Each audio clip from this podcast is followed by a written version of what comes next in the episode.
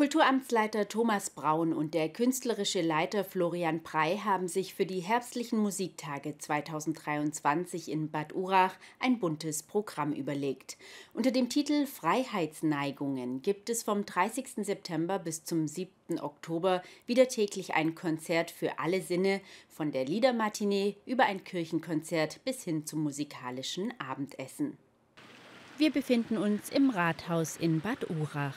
Bürgermeister Elmar Redmann beschäftigt im Moment zwar das anstehende Jubiläum des 300. Schäferlaufs in der Stadt, aber auch die herbstlichen Musiktage bilden jedes Jahr eine große Eventreihe, die viele Besucher in den Kurort lockt. Und auch bei den herbstlichen Musiktagen gibt es in diesem Jahr zwei Jubiläen.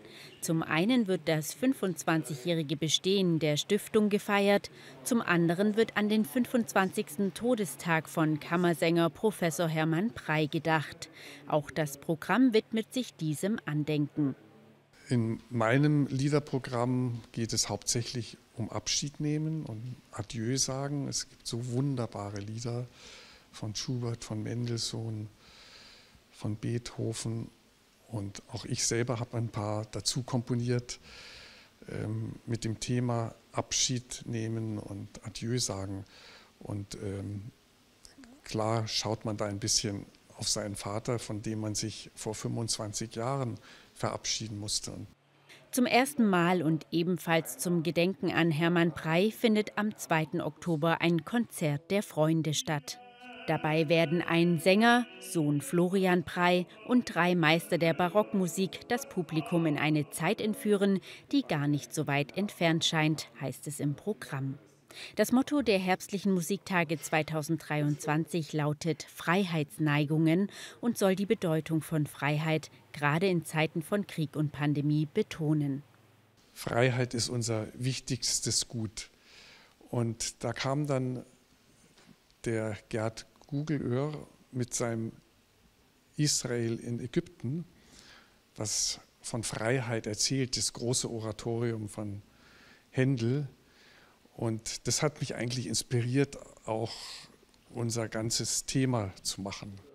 Wieder mit dabei ist die Wanderoper Brandenburg, die in diesem Jahr die Kinderoper Patterson und Findus und der Hahn im Korb zeigt. Bereits zum dritten Mal ist das Stegreiforchester Berlin Teil des Programms. Der Publikumsliebling überzeugt mit Improvisation, Kreativität und Spontanität. Kulturamtsleiter Thomas Braun freut sich ganz besonders auf das Odeon Jugendsinfonieorchester München. Ich freue mich am meisten auf den Eröffnungsabend. Diese vielen jungen Leute, die da auf der Bühne sind und musizieren, das ist eine fantastische Sache. Vor allem das Niveau. Ähm, das hat mit, Musik, mit, mit Jugendmusikveranstaltungen nichts zu tun. Das hört sich absolut professionell an. Diese eröffnen nicht nur die herbstlichen Musiktage, sondern weihen gleichzeitig auch die fertig renovierte Festhalle ein, die dann wieder als Veranstaltungsort genutzt werden kann. Karten gibt es wie üblich über den Bestellcoupon oder ganz neu auch digital. Der Kunde kann zu Hause am Bildschirm die Karte aussuchen oder den Sitzplatz aussuchen, den er möchte und kann sich dann einen QR-Code entweder auf sein Smartphone herunterladen oder er kann es einfach auf ein Blatt Papier ausdrucken und das bringt er mit. Zahlen kann er es über PayPal. Die Preise wurden übrigens trotz Inflation nicht erhöht. Und wer nach dem Konzert gemütlich etwas trinken oder essen möchte, hat im Hotel vier Jahreszeiten die Möglichkeit dazu. Weitere Infos zu den 43. herbstlichen Musiktagen Bad Urach sowie die genauen Veranstaltungstermine und Orte finden Sie unter www.herbstliche-musiktage.de.